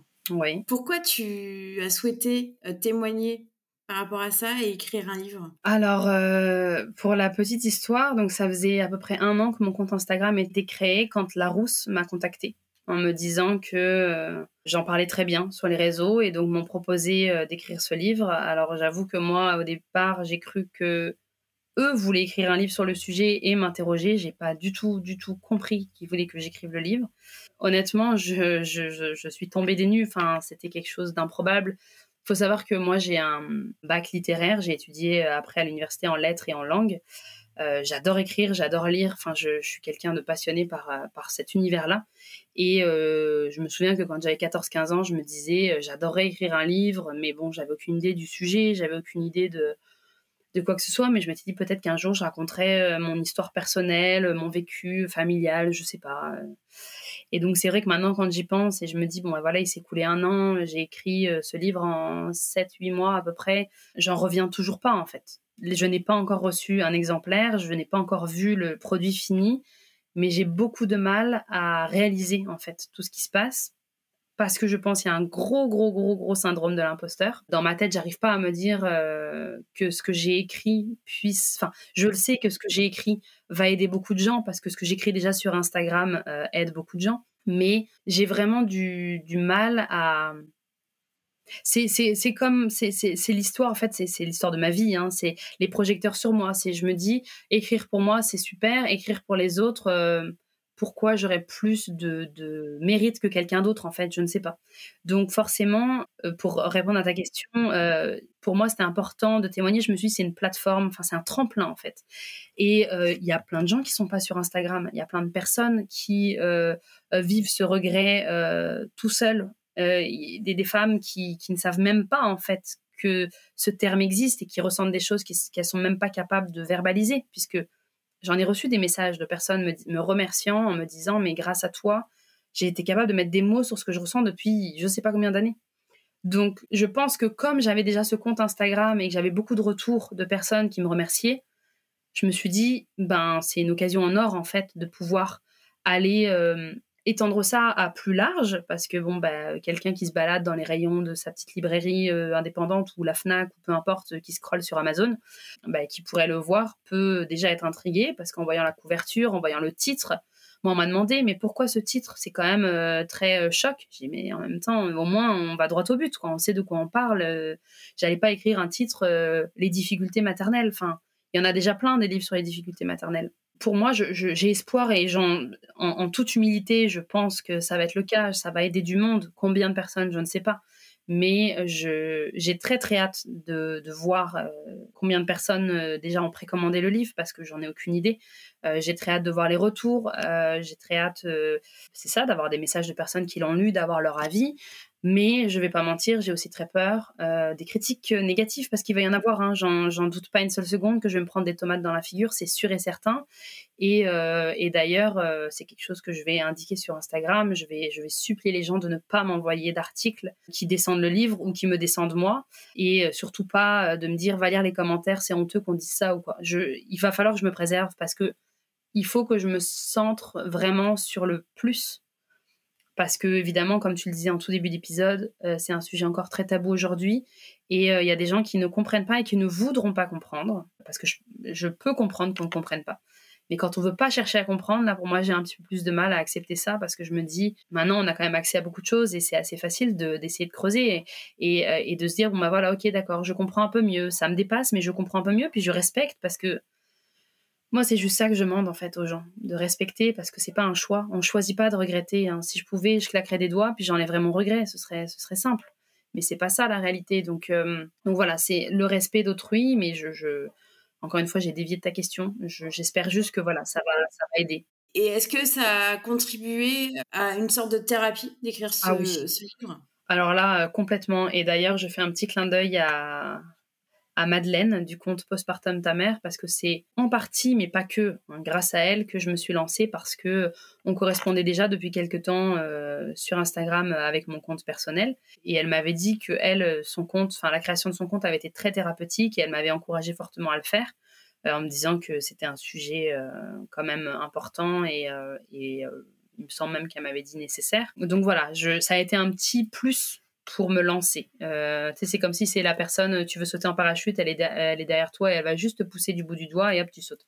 Donc euh, voilà, c'est ça qui s'est passé et euh, je l'aurais sûrement fait même si elle m'avait pas euh, encouragé, mais le fait qu'elle m'ait dit que c'était thérapeutique pour elle, ça m'a donné encore plus envie parce que oui, je suis déjà une thérapie, mais euh, écrire et échanger avec des personnes qui vivent la même chose que moi ou même qui ne vivent pas la même chose que moi parce que Madeleine par exemple c'est pas son cas et euh, pourtant bah, nos échanges sont hyper euh, intéressants. Bah ça ça voilà enfin c'est je pense que ça ne peut que aider et et là, je me dis que tu vois, j'aimerais peut-être créer d'autres types de contenus pour que des personnes puissent parler entre elles en commentaire ou tu vois pouvoir, enfin je sais pas, tu vois, lancer lancer des des sujets de discussion et que les personnes euh, puissent se parler, euh, quitte à se parler en message privé si elles le souhaitent en fait, de dire bah voilà moi je suis disponible en message privé si vous voulez parler de tel sujet ou toi d'essayer d'ouvrir des portes ou, ou, aller, faire des publications, tu vois ça me vient en tête juste là en te parlant euh, de ok bon bah toutes les personnes qui sont dans telle région répondez sous ce sous ce commentaire, enfin sous cette publication. Si vous voulez vous rencontrer, je sais pas, enfin faire quelque chose qui puisse rassembler les gens et hum, ça pourrait être, euh, tu vois, juste en t'en parlant, je me dis ça pourrait être des très bonnes idées ça. Donc, euh, donc voilà, de faire en sorte que des personnes se sentent moins seules et euh, échangent entre elles et pourquoi pas deviennent amies en fait. Parce que sur ton compte, donc tu l'as créé juste après le confinement, une période où c'était vraiment noir pour toi, comme tu disais tout à l'heure. Tu as eu des, des retours négatifs? Pas au début. Et en vrai, depuis deux ans, j'ai dû avoir une dizaine de messages ou de commentaires euh, je dirais pas euh, désobligeants, mais euh, parfois de personnes qui veulent pas comprendre, mais pas insultants, mais juste ignorants finalement. Et ouais, enfin vraiment, pour moi, c'était une goutte d'eau dans l'océan, quoi, parce que j'aurais pensé en effet avoir beaucoup plus de messages. Alors avec la sortie du livre, ça va peut-être arriver. Ça, ça se peut. Mais bon, c'est facile de filtrer. Mais bon, ça va peut-être filtrer aussi parce que les messages euh, que je vais recevoir de gens qui ne sont qui ne m'ont jamais parlé déjà euh, vont apparaître dans un dans un dossier autre que les messages que je peux voir tous les jours. Donc, euh, si je vois tout de suite que le message commence à être haineux ou désagréable, je vais supprimer. En fait, je vais même pas me poser de questions et je vais bloquer. je, moi, il y aura aucune, enfin c'est ça, tolérance zéro à, la méchanceté gratuite et aux insultes. C'est c'est non quoi. C'est hors de question. Et par rapport à ton fils, tu as déjà exprimé ton regret d'être mère, pas le fait que tu l'aimes euh, plus que tout, j'en doute pas. Là, il est petit. Est-ce que Il y a des choses que tu mettras en place pour lui expliquer, bah, notamment peut-être ton compte si un jour il va sur les réseaux sociaux, ton livre, et pour lui expliquer que c'est pas contre lui et que c'est plus toi en fait qui a un ressenti qui n'était pas celui que tu aurais espéré en étant enceinte, comme tu disais, quand ta grossesse se passait merveilleusement bien. Oui, oui, bah c'est sûr qu'aujourd'hui, je ne parle pas de tout ça. Par contre, euh, euh, j'exprime mes émotions plus qu'avant. Euh, tu vois, si je suis en colère ou quoi, ou même que je m'énerve, ça m'arrive parfois d'aller lui dire, bah, regarde, j'aurais pas dû crier, je suis désolée, mais tu vois, là, je suis fatiguée aujourd'hui, j'ai eu une grosse journée ou peu importe. Enfin, j'exprime et je lui montre que je ne suis pas parfaite et que c'est pas parce que je suis un parent que je suis au-dessus de lui, que je suis humaine et que ça m'arrive de faire des erreurs. Donc pour qu'il voit bien que ben la mère qu'il a, euh, elle apprend et, je pense que de toute façon, en tant qu'être humain, on apprendra toute notre vie, euh, parent ou pas parent, hein, euh, sur n'importe quel sujet. Et, et j'apprends grâce à lui, d'une certaine façon, à être la meilleure mère possible, à réparer un peu ce qui a été difficile pour moi enfant en, essayant de faire autrement avec lui. Alors évidemment, c'est pas quelque chose qui est linéaire et c'est pas quelque chose qui est tu vois, comme si tu grimpais des marches et que tu redescendais jamais d'une marche, en fait. C'est, ça fluctue, mais je sais que je tends vers le mieux. Et ça, c'est ce que j'essaie de me répéter tout le temps. Je tends vers le mieux. La mère que je suis aujourd'hui n'est pas la même que celle que j'étais il y a un an. Je, j'ai beaucoup évolué. Alors l'écriture du livre évidemment a beaucoup aidé. Et c'est sûr que à un moment donné, je vais lui en parler de ça. Enfin, peut-être qu'il verra déjà le livre dans la bibliothèque. Donc, euh, et moi, je ne restreins absolument pas l'accès à la bibliothèque. Déjà aujourd'hui, il feuillette mes livres euh, alors qu'il lit pas. Hein, il sait pas lire, mais il aime bien feuilleter les pages et je l'empêche pas de. Il y a rien qui est tabou dans ma bibliothèque. Enfin, en tout cas, à mes yeux, euh, pour moi, il y a, y, rien que je vais lui empêcher de regarder qui soit, en tout cas toute façon, j'ai rien qui soit euh, du X genre, tu vois. Donc, il n'y a, pas, y a pas ça, mais tu vois, j'ai des livres qui parlent de sexualité, etc., euh, ou de toutes sortes de choses sur le corps humain et tout. Ben, s'il le prend, qu'il le feuillette, en fait, j'ai aucun problème avec ça parce que c'est, euh, pour moi, moi, ça fait partie de, de, la connaissance et de, et de l'éducation. Et puis, bah, là, à, l'heure d'aujourd'hui, c'est jamais arrivé. Mais voilà, il aura accès à, à ce qu'il veut dans la bibliothèque sans, sans contrainte ni rien. Donc, le livre, je vais pas le cacher dans un tiroir. Et euh, c'est sûr que suivant l'âge qu'il aura où il pose la question, déjà il y a moi, mais il y a son père. Son père ne ressent pas de regret, son père sait ce que je vis, comprend ce que je vis. Donc s'il y a une inquiétude de la part de mon fils, je saurai le rassurer, je pense et je l'espère. Et son père sera là aussi pour dire, regarde, euh, non, c'est pas ça dont il s'agit. Euh, voilà, il va être aussi en mesure. Donc j'ai assez confiance, je pense, parce que aussi je montre à mon fils à quel point il est important pour moi, à quel point je l'aime. Il euh, n'y a pas un jour là, enfin, on est séparés, ça va être la, plus longue période où on se voit pas depuis qu'il est né. On se parle tous les jours malgré le décalage. Et, voilà, enfin, j'ai une relation avec lui très très euh, proche. Euh, je dirais peut-être pas fusionnelle, mais en tout cas on est très proche. Et je pense que ça, juste ça, en fait, le confortera dans l'idée que c'est pas lui le problème. Et je mets toujours des guillemets au mot problème est bien euh, quelque chose qui est propre à moi et à mon ressenti. Et que lui n'y est pour rien. Bien sûr que s'il n'était pas né, je ne ressentirais pas ça. Mais encore une fois, c'est moi qui ai choisi qu'il vienne au monde avec mon mari. C'est pas lui qui a décidé de venir comme ça sans prévenir. Donc, euh, le, il sera jamais pointé du doigt en fait. Et euh, c'est quelque chose d'interne, d'interne, d'intérieur. Et, euh, et, ça, je pense que voilà, ça va être comment lui expliquer euh, avec des mots. Je, pense qu'il comprendra après comment comment il va le ressentir. Ça, je peux pas le savoir, mais j'ai espoir qu'avec la façon qu'on aura son père et moi de lui en parler, qu'il comprendra bien que c'est pas lui de, le problème, c'est vraiment comment moi je vis les choses. Par rapport à ça, tu as dit plusieurs fois euh, que tu avais évolué par rapport à ce regret maternel d'année en année. Est-ce que tu peux nous en dire plus? Ben, en fait, c'est que là encore, l'écriture, la création du compte Instagram, la thérapie, le fait que mon fils grandisse, tout ça ensemble fait que j'ai de plus en plus d'ancienneté en tant que mère, si on peut dire ça comme ça, et euh, donc un recul et euh, un sens critique que j'avais pas avant, une prise de conscience de plein de choses. Et euh, oui, mon regret maternel est toujours là. Oui, si c'était à refaire, je n'aurais pas d'enfant, je continue de le penser. Mais par contre, aujourd'hui, je suis beaucoup plus en mesure d'accepter que je regrette et donc de vivre avec ce regret presque main dans la main. C'est-à-dire qu'avant, j'avais l'impression de le subir, que ça m'écrasait, que ça me pesait, que c'était très lourd. Aujourd'hui, je suis là, ben oui, à refaire, j'aurais pas d'enfant. Mais là, aujourd'hui, il est là. Et je fais tout ce qui est en mon pouvoir pour que ça se passe le mieux, que moi, je trouve ma place en tant que femme, en tant que conjointe, en tant que mère et en tant que professionnelle, avec euh, l'espoir euh, de, de, retrouver un travail prochainement.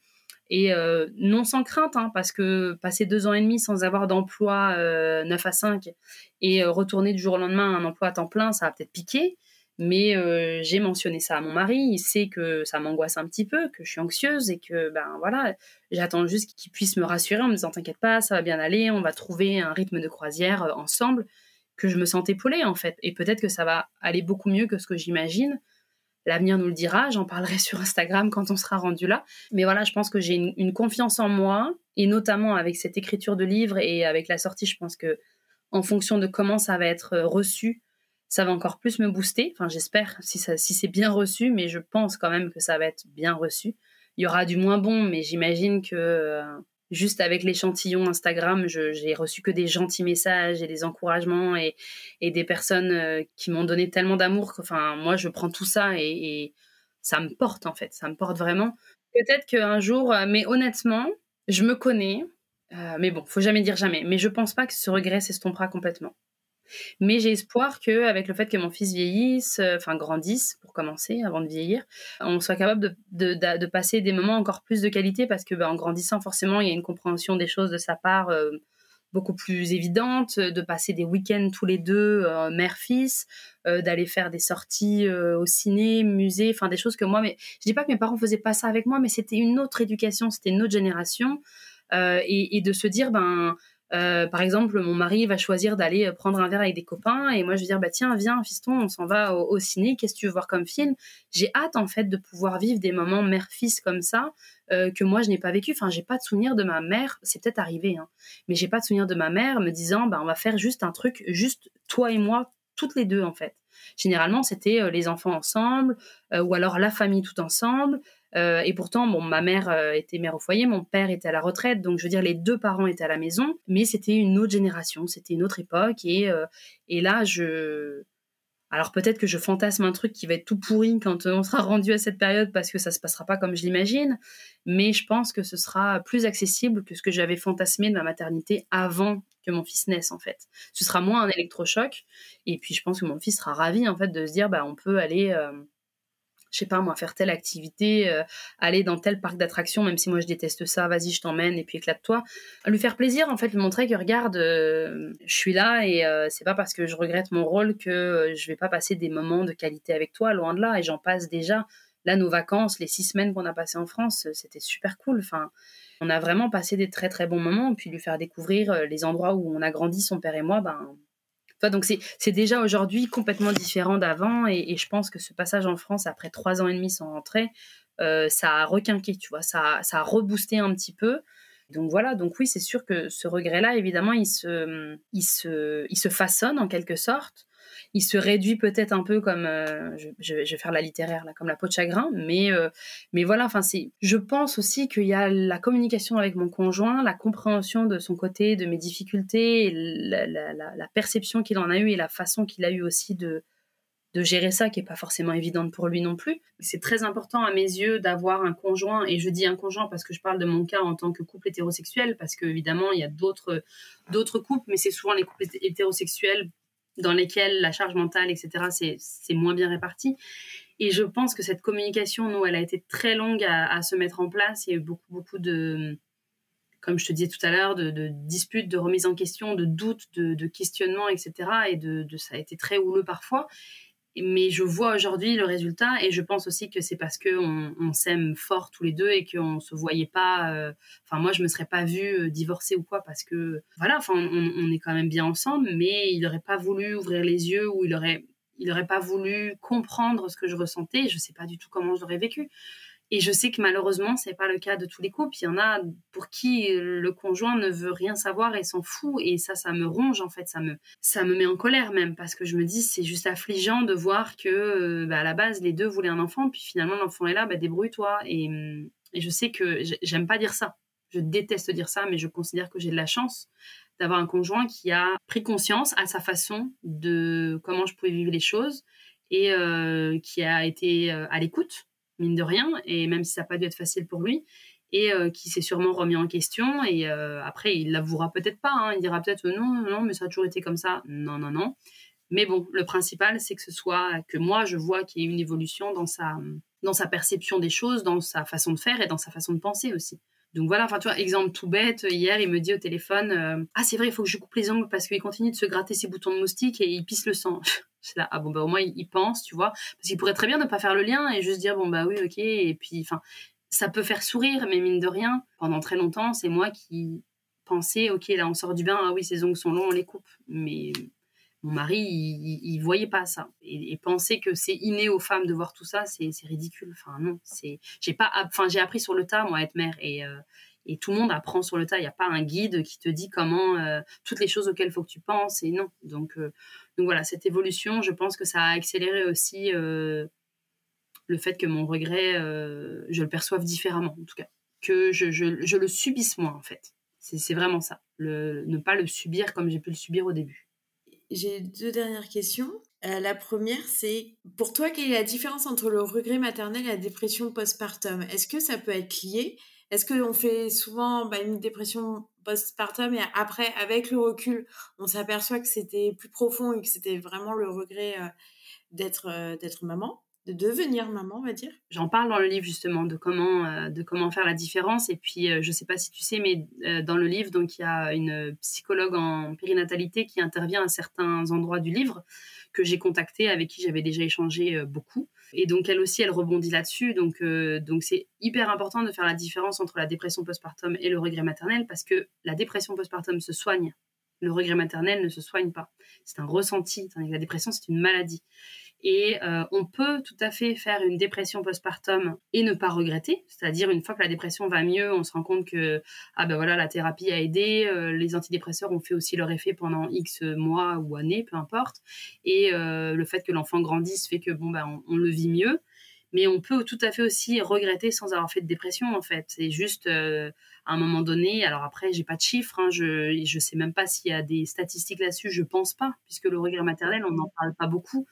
Donc, et encore une fois, même si demain on faisait, euh, on faisait, on posait des questions comme ça, est-ce que tout le monde serait entièrement honnête, à moins que ce soit un, sondage anonyme, mais euh, mais qui dirait vraiment oui je regrette? Enfin, il y, a beaucoup de, personnes qui n'osent pas en parler. Donc, euh, en fait, les, les deux peuvent se vivre séparément et ensemble. Et moi, c'est sûr qu'il y a eu la dépression. Et je pense qu'à un moment donné, quand j'ai vu justement cette fameuse story de Fiona Schmidt qui parlait de regret maternel, j'étais encore en traitement de dépression postpartum. Donc peut-être que tu vois, quand j'ai fait cette capture d'écran, je me suis, je me suis juste dit, ah ben je serais curieuse de voir ce livre pour voir, euh, parce que ça m'interpelle.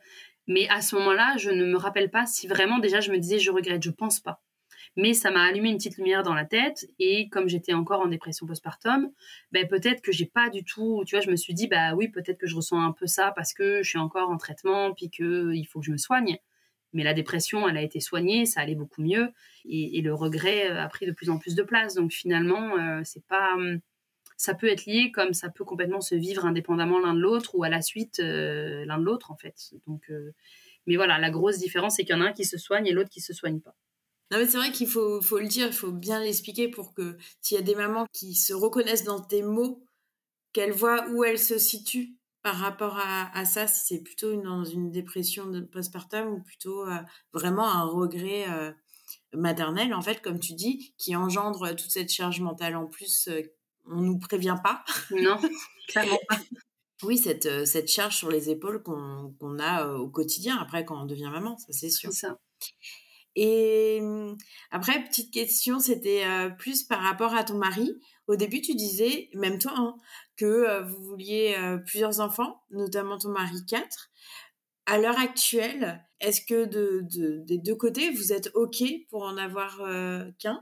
Alors, ça aussi, j'en parle dans le livre, le fameux choix de l'enfant unique. En fait, alors bon, quand mon mari a dit quatre, une fois qu'il en a eu un, il a bien compris que quatre, c'était non. Mais oui, alors moi, je m'étais toujours dit, j'aimerais ça en avoir deux, parce que je me disais, bah, deux, c'est bien, on serait quatre c'est un, parent par enfant un peu. Enfin, c'est très euh, très. Euh, j'avais pas vraiment de, de, réflexion profonde pour ça. C'était pas peut-être même qu'à une époque je me disais bah qu'ils soient deux pour qu'ils puissent jouer ensemble, ce qui est un peu débile parce que tu peux très bien te taper dessus euh, et ne pas t'entendre avec ton frère ou ta sœur. Donc bon, jouer ensemble, je pense c'est un peu utopique. Oui, ça arrive, mais il y a plus souvent de moments où tu, tu te disputes qu'autre chose. Et donc mon mari, je pense que lui aussi deux, ça aurait été le bon chiffre, mais à l'heure actuelle. Euh, donc moi, je, pense que ce qui est dur pour lui, c'est de savoir que la porte est complètement fermée de mon côté. Parce que lui, aujourd'hui, là, si je lui disais, euh, je suis pas contre l'idée d'en avoir un autre, il me dirait pas là tout de suite maintenant, ok, on se lance. Il m'a dit que euh, il aimerait euh, avoir un autre enfant un jour, mais sans sans me dire ok, j'aimerais que les enfants aient tant d'âge d'écart ou enfin, il y avait pas, c'est juste une pensée en fait, un désir, un souhait d'un autre enfant, mais pas quelque chose de. Je pense pas qu'il se sente capable aujourd'hui et c'est mon, ressenti par rapport à comment il me dit ça, hein, c'est peut-être pas la vérité. Je pense pas qu'aujourd'hui il se verrait avec un autre enfant maintenant, alors que notre plus grand a 4 ans, parce que là pour l'instant je pense la dynamique elle est, elle est correcte. Et peut-être que finalement avec le temps il se dira bon bah un on est bien. Et, j'imagine que ce qui est dur pour lui, c'est voilà, de se dire, il n'y a pas une porte qui est ouverte et qui se fermera peut-être un jour toute seule parce que la vie fait qu'on est bien à trois. Et euh, j'imagine que c'est ça, en fait, qui le pèse plus que l'idée que je mentionne que je ne veuille qu'un enfant. C'est vraiment le côté, euh, pour l'instant, on en a un. Peut-être qu'un jour, on en aura un deuxième, mais c'est même pas sûr. Il faut qu'il fasse un, deuil parce que pour lui, la porte est toujours ouverte, mais pour toi, la porte n'est pas ouverte. mais sa porte à lui se fermera peut-être euh, par lui-même, en fait, et il se dira peut-être que, ben, en fait, non, on est bien là. Et retourner dans la petite enfance et tout. Parce que, bon, pour lui, il est persuadé que ça changerait rien dans notre vie qu'on en a un deuxième. je dis, bah, si, moi je pense qu'on t'aura envie de divorcer, ou moi en fait, parce que je pèterai un plomb. Et je me connais maintenant suffisamment pour savoir que euh, ce serait euh, une erreur en fait. Et euh, je dis souvent que je me suis fait avoir une fois on m'aura pas deux fois. Donc maintenant que je sais ce que c'est que la maternité, je préfère, et ça c'est une phrase que je voudrais me faire tatouer, je pense un jour, je préfère donner à mon fils une mère en bonne santé mentale qu'un frère ou une sœur. Et je veux euh, préserver mon couple aussi. Enfin, je veux dire, c'est très cliché, et ça aussi je le dis dans le livre, on s'est mariés pour le meilleur et pour le pire. Euh, on a été dans le pire pendant un moment.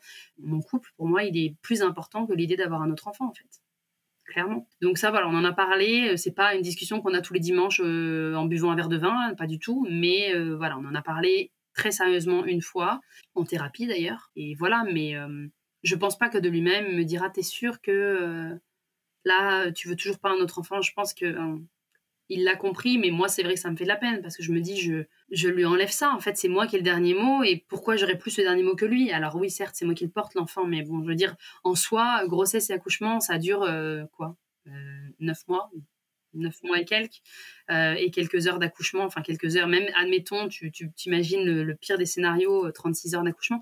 Après, il y a tout ce qu'il y a derrière, le, enfin te remettre physiquement, etc. C'est quelque chose. Mais bon, si c'était juste vivre une grossesse, accoucher, et puis après, bah, c'est bon, il n'y a plus rien à faire. Bon, bah oui, ça, n'y a pas de problème, je le refais, ok.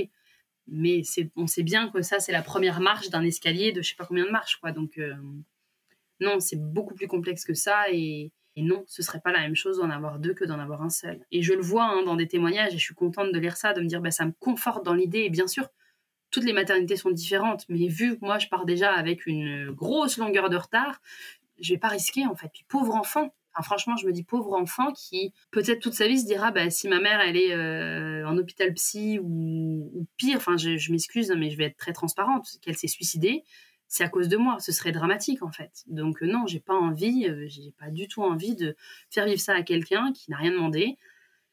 Je suis assez lucide aujourd'hui pour savoir que je suis très bien comme ça et mon fils c'est la prunelle de mes yeux. Je pourrais mourir pour lui, mais je voilà, je je veux pas prendre de risque de de tout foutre en l'air en fait. j'aime, j'aime la vie qu'on a à trois, euh, j'aime comment euh, notre dynamique et, euh, et en plus voilà, on est sorti de, la, petite enfance donc replonger là-dedans, non merci quoi.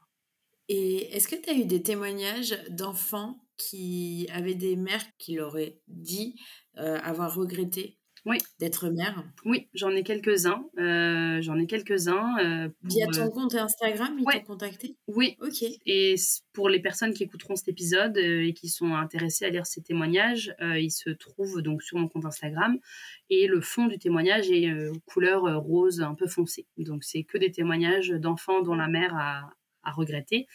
Et donc, en gros, euh, il me semble que euh, dans ces témoignages-là, parce que je les relis pas tous les jours, hein, évidemment, mais euh, ce qui revenait principalement, c'est que ces femmes-là, donc, avaient pu en discuter avec, parce que c'est que des femmes hein, qui m'ont écrit, avaient pu discuter avec leur mère et elles étaient bien conscientes que c'était pas une question d'amour ou quoi que ce soit, que quand même globalement, elles comprenaient ce que ça voulait dire et que c'était pas l'enfant le problème, mais bien euh, le, rôle de mère euh, en soi. Et c'est vrai que ces témoignages, ce serait bien que je les, que je les repartage euh, en rappel, en fait, parce que je trouve que c'est, c'est quand même des très beaux témoignages et ça se peut que j'en ai reçu d'autres par mail que j'ai pas encore eu le temps de traiter parce qu'avec l'écriture du livre, j'ai pris beaucoup de retard sur la publication des témoignages. Mais c'est quelque chose que je compte refaire là avec la rentrée parce que parce que c'est important de pouvoir voir un peu tous les différents tous les différents scénarios, si on peut utiliser ce mot-là, euh, de mères qui regrettent, de mères qui ont regretté un jour et ne regrettent plus aujourd'hui. Et donc, ça peut donner de l'espoir, en fait. Et puis, ces témoignages d'enfants, c'est rassurant, mine de rien. Parce que j'ai reçu aussi des mails parfois de personnes qui me parlaient de, choses un peu plus intenses. Et où là, pour moi, je, parlerais plus de, parentalité toxique, en fait, que de réel regret maternel. J'essaye de faire bien la différence entre les deux parce que tu as des parents qui vont dire à leur enfant, bah, avoir su, je t'aurais jamais eu c'est très violent. Moi, j'irais jamais dire ça à mon fils. C'est, pas lui, en fait. Euh, moi, c'est avoir su, j'aurais, je ne serais pas devenue mère ou je n'aurais pas eu d'enfant parce que le rôle de mère est très dur. Mais ça va jamais être mon fils qui est mis en avant là-dedans. C'est pas lui du tout le sujet de tout ça. Oui, c'est bien que tu fasses la différence parce qu'en effet, il peut y avoir des amalgames euh, très rapides que l'on peut faire.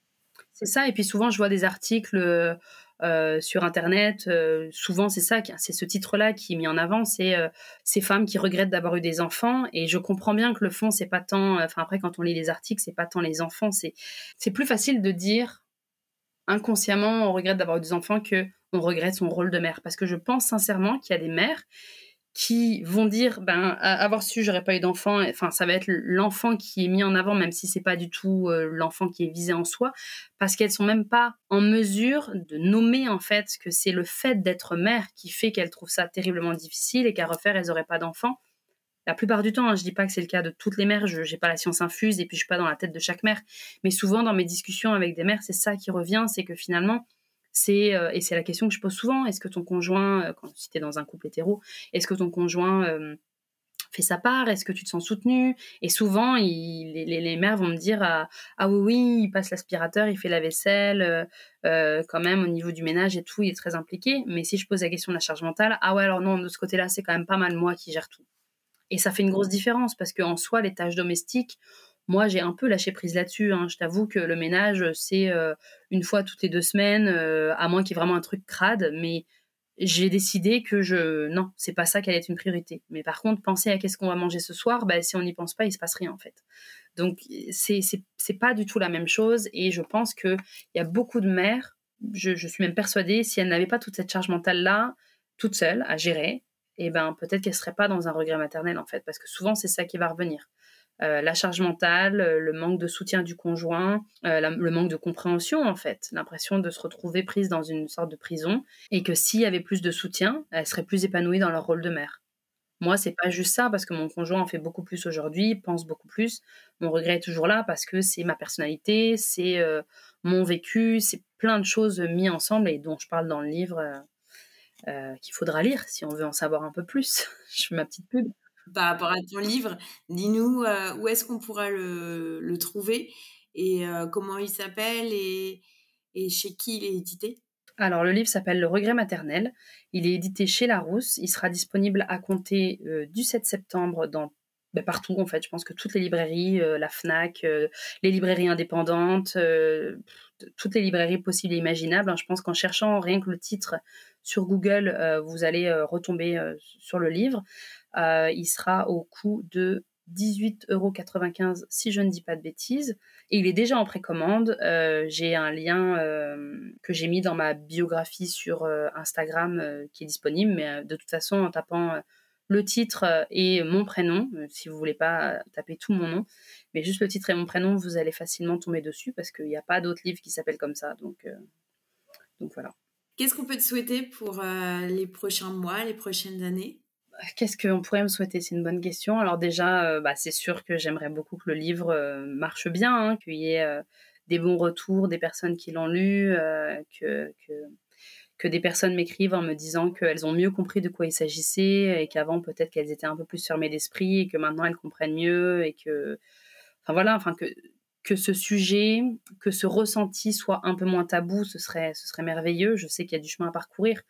Et je ne prétends pas que grâce à mon livre, ça y est, il n'y aura plus de tabou, loin de là. Je ne pense pas que le monde soit aussi bien fait que ça. Mais qu'on comprenne mieux de quoi il s'agit, après, sur le plan personnel, évidemment, euh, que j'arrive à, trouver un équilibre dans ma vie professionnelle, personnelle, familiale, etc. Ça, c'est et puis c'est ce que je souhaite à n'importe qui en fait sur Terre, hein, d'arriver à trouver ce, cet équilibre et cet épanouissement. Et puis, bah évidemment, après encore plus personnel, de ouais, de, vite retrouver un emploi et de et de pouvoir euh, voilà, retrouver une vie, euh, une vie euh, professionnelle avec des collègues, etc., pour, pour me replonger un peu dans, dans, une vie que je dirais entre guillemets normale, en fait, d'avant Covid finalement. Merci de ton témoignage, ça a été très enrichissant. Ça nous a permis de comprendre un peu mieux qu'est-ce qui était le regret maternel, à ne pas confondre avec la dépression postpartum. Et puis, on voit bien qu'on peut regretter d'être mère, mais sans être, être une mauvaise maman, en fait, et aimer profondément son enfant en acceptant ses ressentis et ses émotions. Et c'est ce que euh, as, tu, tu travailles pour ça avec, euh, bah, avec ton mari qui te soutient, ta psychologue, ton entourage, je suppose. Et ça te fait cheminer aussi euh, d'année en année avec, avec ce rôle de maman. C'est exactement ça. Bah, merci beaucoup à toi, Pauline, de m'avoir contactée et d'avoir pris le temps de, de, de passer ce moment avec moi que j'ai trouvé aussi très agréable. Si tu entends ce message, c'est que tu as écouté l'épisode jusqu'au bout. Et je t'en remercie grandement. J'espère que ces témoignages te seront inspirants et te donneront des pistes pour vivre sereinement ta grossesse dans ton entreprise. Le mois prochain, nous découvrirons d'autres récits enrichissants. Bonne grossesse et à bientôt